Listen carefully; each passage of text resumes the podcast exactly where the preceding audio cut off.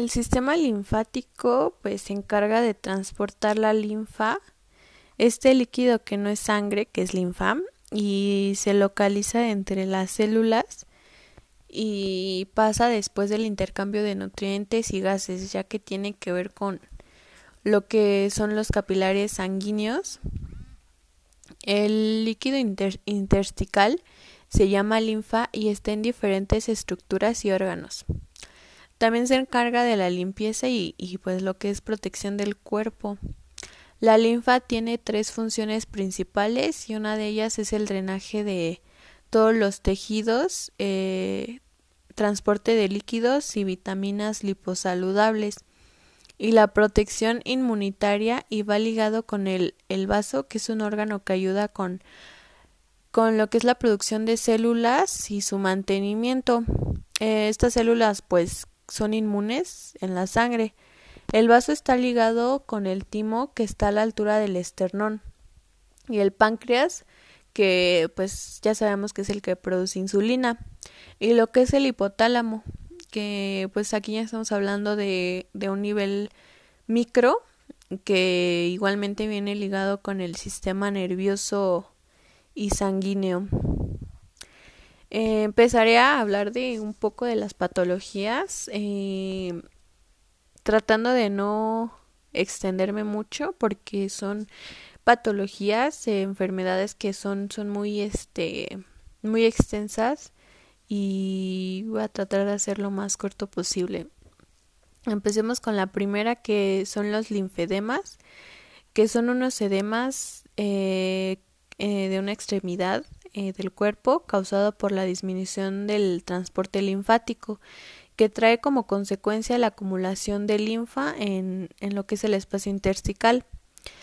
Pues las causas de infección son cuadros hereditarios en la ausencia o anormalidades de los ganglios linfáticos y también la hipoplasia linfática, eh, que es la insuficiencia funcional o carencia de válvulas linfáticas. La siguiente es la linfangitis, que es la inflamación aguda que se localiza en el sistema linfático. Esto ocurre sin, sin una lesión previa en los vasos o ganglios. Su causa es bacteriana y, y son, son tres ciclos. El primer ciclo es el normal, linfangitis. Este se presenta con rubo, ademastosas y ademastosas dolorosas. Después viene la linfangitis troncular de la superficie. Ahí se presenta el enrojecimiento lineal e irregular desde la herida hasta ganglios regionales tumefactos y dolorosos. Y bueno, por último tenemos lo que es el ciclo de la linfagitis troncular profunda. Este se presenta con debilidad y síntomas sistémicos. Lipidema. Desorden de la distribución de las grasas subcutáneas en los términos asociados. Eh, presentamos también edema y dolor. El acúmulo de grasa comprime los vasos sanguíneos, linfáticos, disminuyendo la capacidad de transporte en, en la linfa. Su fisiopatología es representada con disminución de lo que es la elasticidad de la piel y el tejido celular subcutáneo. También tenemos lo que es el engrosamiento de la membrana basal de los vasos, alteración de la vasomotricidad, disminución de la resistencia vascular, el aumento de la perfusión cutánea, el aumento de la filtración capilar y aumento de la presión venosa, deficiencia de la bomba muscular y por último eh, se presenta hipertrofia e hiper, hiperplasia de los adipocitos.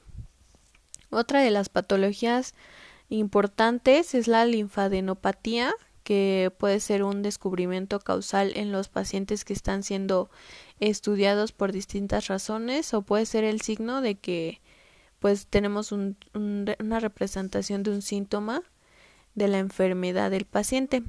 Su etiología es, son, son bacterias, virus, tumores y fármacos y estas las podemos eh, localizar o se presentan eh, en lo que es la ingle, la axila y el cuello.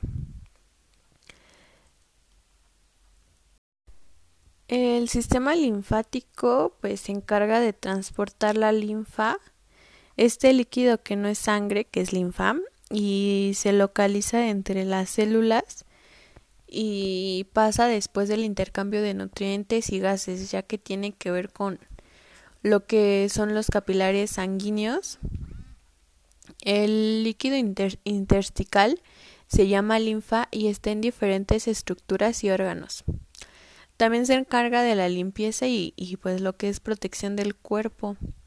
La linfa tiene tres funciones principales y una de ellas es el drenaje de todos los tejidos, eh, transporte de líquidos y vitaminas liposaludables y la protección inmunitaria y va ligado con el, el vaso que es un órgano que ayuda con con lo que es la producción de células y su mantenimiento. Eh, estas células pues son inmunes en la sangre.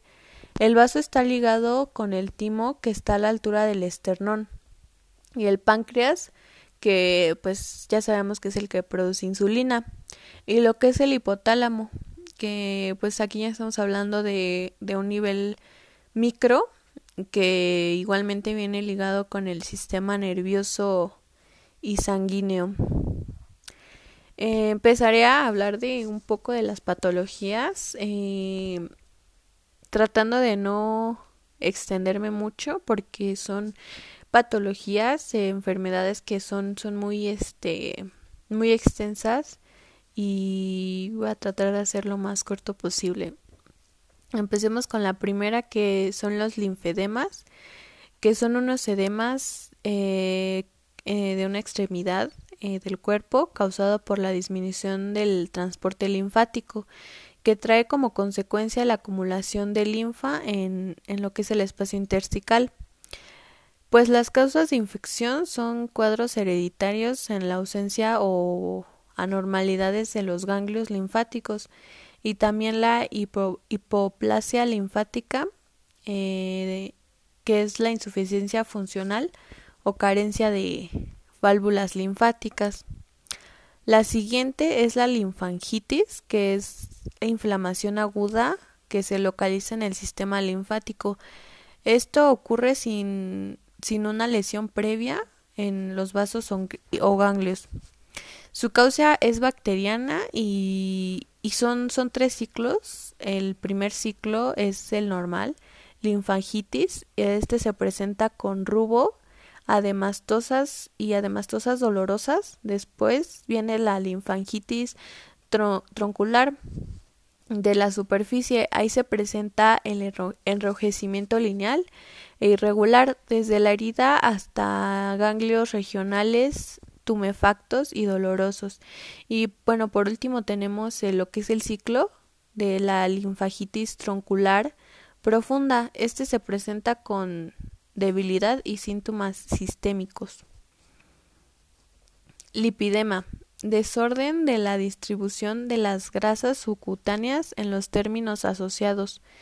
Eh, presentamos también edema y dolor. El acúmulo de grasa comprime los vasos sanguíneos, linfáticos, disminuyendo la capacidad de transporte en, en la linfa. Su fisiopatología es representada con disminución de lo que es la elasticidad de la piel y el tejido celular subcutáneo. También tenemos lo que es el engrosamiento de la membrana basal de los vasos, alteración de la vasomotricidad, disminución de la resistencia vascular, el aumento de la perfusión cutánea, el aumento de la filtración capilar y aumento de la presión venosa, deficiencia de la bomba muscular y por último eh, se presenta hipertrofia e hiper, hiperplasia de los adipocitos. Otra de las patologías importantes es la linfadenopatía, que puede ser un descubrimiento causal en los pacientes que están siendo estudiados por distintas razones o puede ser el signo de que pues tenemos una representación de un síntoma de la enfermedad del paciente. Su etiología es, son, son bacterias, virus, tumores y fármacos y estas las podemos eh, localizar o se presentan eh, en lo que es la ingle, eh, la axila y el cuello.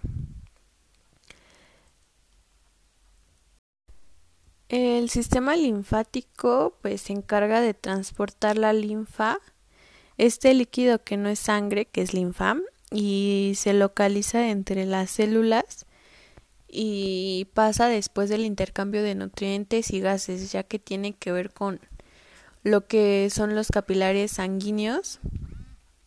El líquido intersticial se llama linfa y está en diferentes estructuras y órganos. También se encarga de la limpieza y, y pues lo que es protección del cuerpo.